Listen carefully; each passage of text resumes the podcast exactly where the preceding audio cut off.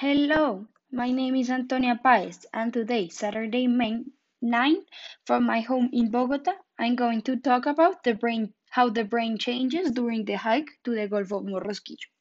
First, let's start off by saying some very relevant information about the weather in this place, because as you may or may know, may not know, this is a huge factor in the brain. In fact, scientific studies indicate that weather condition, conditions such as high temperature and humidity can impair mental performance. The Gulf of Morrosquillo is warm and dry, and its annual average temperature is about 27 degrees Celsius.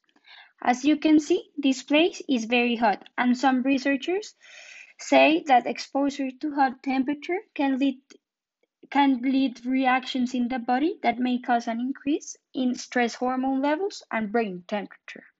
They also say that extremely hot weather may deregulate dopamine and serotonin levels, which are very important for the feeling of happiness. Another way in which the brain is affected during this hike is dehydration. The human body contains a high proportion of water, so when the temperature rises, the body tries to cool itself by homeostasis, and it does this by sweating. The sweat is made mainly of water and salt, meaning that if you sweat a lot and don't compensate the body by drinking more water, your body will become dehydrated. So if you don't replenish so if you don't replenish your body's water supply by drinking plenty of fluids and and you become dehydrated, your body will be unable to perform to perform its normal functions, including attention and memory. Dehydration affects sodium and electrolyte levels in the body, which are linked to cognitive, cha cognitive changes. In fact, however, researchers have discovered that extreme heat makes it harder, harder to think. The last way the, that the brain is affected by the heat that I'm going to mention is that the heat causes extreme exhaustion, which can be severely dangerous. When you go to the Gulf, being exposed a long time in the sun can cause a series of problems. As I already mentioned, it increases the body's temperature, which causes heavy sweating, which leads to dehydration, which leads to headaches, tiredness, dizziness, nausea, and a weak pulse. In conclusion, the brain is affected in a huge in huge ways during this hike. These effects can become more lethal if you don't take the precautions you need. So in order to have a great time and be healthy, make sure to spend time in the shade and drink, drink lots of water. Thank you for tuning in, and I hope this information I provided was of your liking. It is Antonia Paez speaking, and I hope you have an excellent day. And please remember to drink tons of water during these sunny days. Proyecto final por Antonia Páez. Diferencias entre la Revolución Francesa y la Revolución Industrial. Primero voy a empezar con información sobre la Revolución Francesa. La Revolución Francesa fue un conflicto social y político con varios periodos de violencia. Esto causó que, al igual que muchos países de Europa, las personas se enfrentaron a partidarios y opositores del sistema conocido como el Viejo Régimen. Durante 1799, Francia era totalmente distinta a la de 1789. En apenas 10 años, la, la, revolución transformó completamente el Estado. De una monarquía absolutista se había pasado a una república. Ya no habían súbditos, sino ciudadanos. Información sobre la Revolución Industrial. La Revolución Industrial fue un proceso de grandes transformaciones económicas y sociales que comenzaron en Inglaterra durante el siglo XVIII. Estas grandes innovaciones permitieron inicialmente un gran avance en Europa. El uso de la maquinaria en los procesos mejoró notablemente la productividad en las fábricas, lo que logró consigo un progreso rápidamente. El trabajo manual fue sustituido por las máquinas y la fuerza humana y animal, así como la de los elementos naturales, dejó, paso a las nuevas fuentes de energía. Las principales industrias afectadas fueron la textil, la metalúrgica y la química. Entonces, ahora, la Revolución Francesa versus la Revolución Industrial. La sociedad de antiguo régimen estaba dividida en estados determinados, no por la riqueza económica, sino de cuestiones de tradición, herencias, privilegios, herencias o privilegios adquiridos. El modelo político instaurado bajo el antiguo régimen era solo el de la monarquía absoluta, es decir, la concentración de todos los poderes del Estado en la persona del monarca, quien podría usar estos, poderes de forma eh, ilimitada. Durante el siglo XVIII, muchos monarcas europeos dirigieron sus estados con gran eficacia.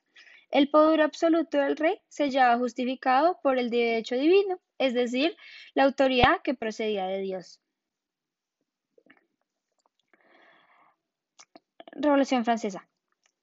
Antes de la Revolución Francesa, Francia tenía una estructura social muy rígida. Los estados 1, 2 y 3 formaban las clases. El primer estado era el clero o iglesia. Se, se dividió el clero entre los obispos, arzobispos, etc. Y el clero inferior entre sacerdotes y monjes, que enseñaban la palabra de Dios en, todo el país. Esta clase constituía aproximadamente del 1% de la población en Francia. El segundo estado era la nobleza, la gente de título. E, esta, esta parte formaban 2% de la población de Francia. El tercer y último estado era la clase baja, que constituía del 97% de la población. Estaba compuesto por los burgueses, es decir, los comerciantes, obreros calificados y educados, el proletario, trabajadores que eran calificados o no calificados y los campesinos, que estaban atados a tierras como sirvientes contratados. Las dos clases superiores tenían todas las riquezas y los derechos, mientras que el tercer estado no tenía ni dinero ni derechos y no podrían obtenerlo sin importar lo que hicieran o que tan duro lo intentaran. Era imposible. Pero después de la revolución, los franceses, los franceses tenían leyes del código napoleónico, como la abolición de una monarquía absoluta y la colocación de todos los hombres como iguales ante la ley. Estas reformas ayudaron a permitir la movilidad social antes de la revolución industrial. Las personas nacieron en su posición social, A medida que avanzaba la revolución industrial, las personas pudieron ascender a escala social a través de sus habilidades y, habilidades y de las oportunidades que surgían. Entonces, la comparación entre ambas, Revolución Francesa y Revolución Industrial. Ambas revoluciones dejan nuevas ideas, inventos y organizaciones. En el caso de la Revolución Francesa, dio fin a todas las monarquías absolutas, un sistema, eh, un sistema de escuelas públicas, el Banco de Francia, el pago de impuestos por parte de todos los franceses y nuevas leyes claras y coherentes que, que reemplazaron las antiguas leyes feudales. Todas estas cosas eran totalmente nuevas para los franceses. En la revolución industrial se inventaron muchas cosas, entre estas la lavadora, la máquina de hilar, el descubrimiento del acero, la pavimentación de carreteras, el automóvil, el telégrafo, el zeppelin y el avión. La, la, clase media también se desarrolló a través de esta revolución. Debido a las malas condiciones de trabajo, los trabajadores también se unieron para formar sindicatos que atacarían si algo fuera necesario cambiar. Los sindicatos todavía siguen existiendo y los seguimos usando, pues los siguen usando. En, Francia, el tercer estado no tenía derechos antes de la revolución. También tuvieron que pagar muchos impuestos. También les faltaba mucha voz en su gobierno. Pero al final de la revolución se había eliminado a los monarcas que reducían los impuestos. Se había reducido la cantidad de impuestos y se habían extendido a los estados 1, 2 y 3 y la inflación había descendido. El tercer estado también tenía movilidad social. Sus derechos naturales como la vida, la libertad y la propiedad se, les y se les consideraba iguales a los nobles y a todos los demás cuando estaban en la corte. Antes de la revolución industrial, las condiciones en las que vivían los trabajadores eran extremadamente malas y crueles. Tenían viviendas de mala calidad. Los niños y las mujeres se veían obligados a trabajar debido a los bajos salarios. Y las horas eran largas y agotadoras. y la maquinaria, además, era muy peligrosa. Para tratar de mejorar las condiciones, los trabajadores, como ya dije, formaron sindicatos Los sindicatos organizaron huelgas masivas cuando se negaron a trabajar para llamar la atención de los propietarios y luego comenzaron a, negociar. Los sindicatos fueron un gran éxito y las condiciones de trabajo mejoraron enormemente.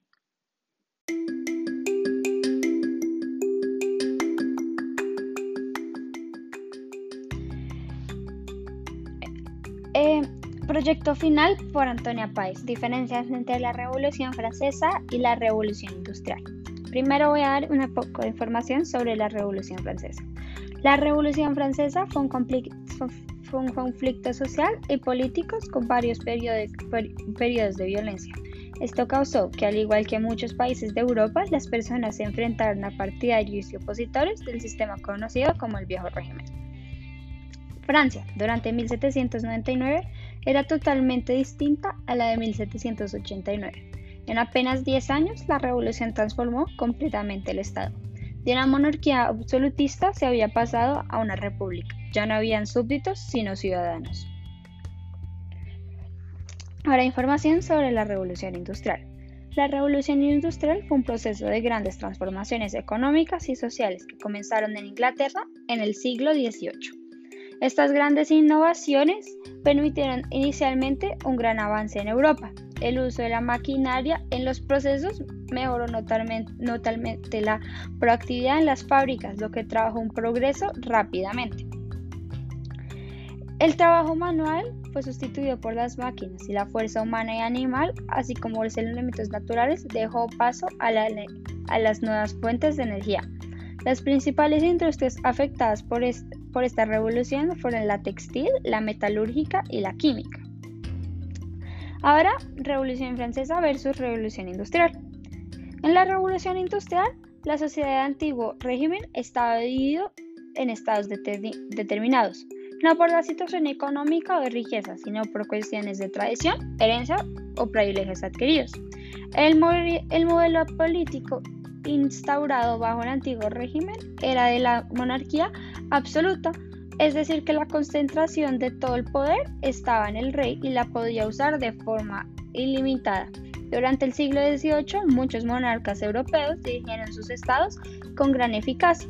El poder absoluto del rey se ya justificado por el derecho divino, es decir, su autoridad procedía de Dios. Em, Revolución Francesa. Antes de la Revolución Francesa, Francia tenía una estructura social muy rígida. Los estados 1, 2 y 3 formaron las clases. El primer estado era el clero o iglesia. Este se dividía en obispos y arzobispos y en el clero inferior sacerdotes y monjes, los cuales enseñaban las palabras de Dios en su país. Esta, esta clase constituía aproximadamente el 1% de la población de Francia. El segundo estado era la nobleza, la gente de título. Esta, esta clase formaba el 2% de la población de Francia. El tercer y última clase que constituía Francia era del 97% y eran los burgueses, comerciantes, obreros, calificados y educados, trabajadores y campesinos que estaban atados a la tierra como sirvientes no contratados sirvientes contratados. Las dos clases superiores tenían todas las riquezas y, derechos, mientras que el tercer estado no tenía ni derechos ni dinero y no podían obtenerlos sin importar todo lo que trabajaban. Después de la revolución, los franceses tenían leyes del Código Napoleónico, como la abolición de una monarquía absoluta y la colocación de todos los hombres como iguales ante la ley.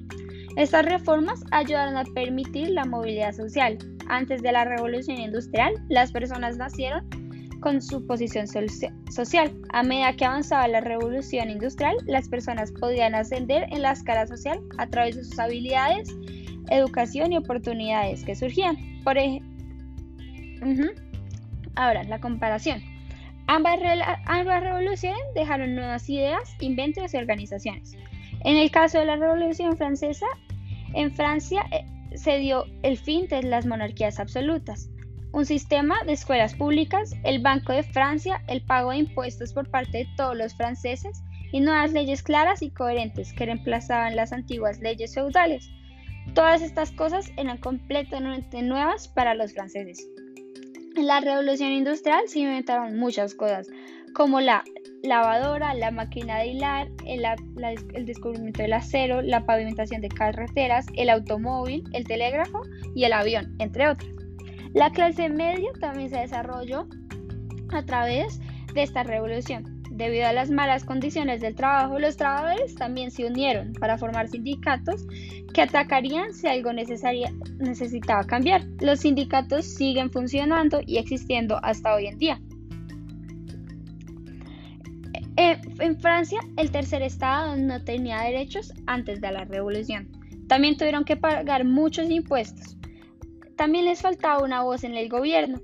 Pero al final de la revolución se habían eliminado los monarcas que reducían los impuestos, se había reducido la cantidad de impuestos y se habían extendido los estados primero, segundo y tercero y la inflación había descendido. El tercer estado también tenía movilidad social, es decir, que sus derechos naturales como naturales, es decir, la vida y la propiedad, se les consideraban iguales a los nobles y todos los demás cuando estaban en la corte. Antes de la revolución industrial, las condiciones en que vivían los trabajadores eran extremadamente malas. Tenían viviendas de pésima calidad y los niños y las mujeres se veían obligados a trabajar debido a lo poco que les pagaban. Las horas eran largas y agotadoras y la maquinaria era muy peligrosa. Pero para poder tratar de mejorar estas condiciones, formaron sindicatos, como ya mencioné. Los sindicatos eh, organizaron huelgas masivas cuando se negaron a trabajar para poder llamar a la atención de los propietarios y luego comenzaron a negociar. Los sindicatos fueron un gran éxito y las condiciones de trabajo mejoraron enormemente. Bueno, este es el fin de mi podcast. Espero que les haya servido y hayan entendido todo. Muchísimas gracias.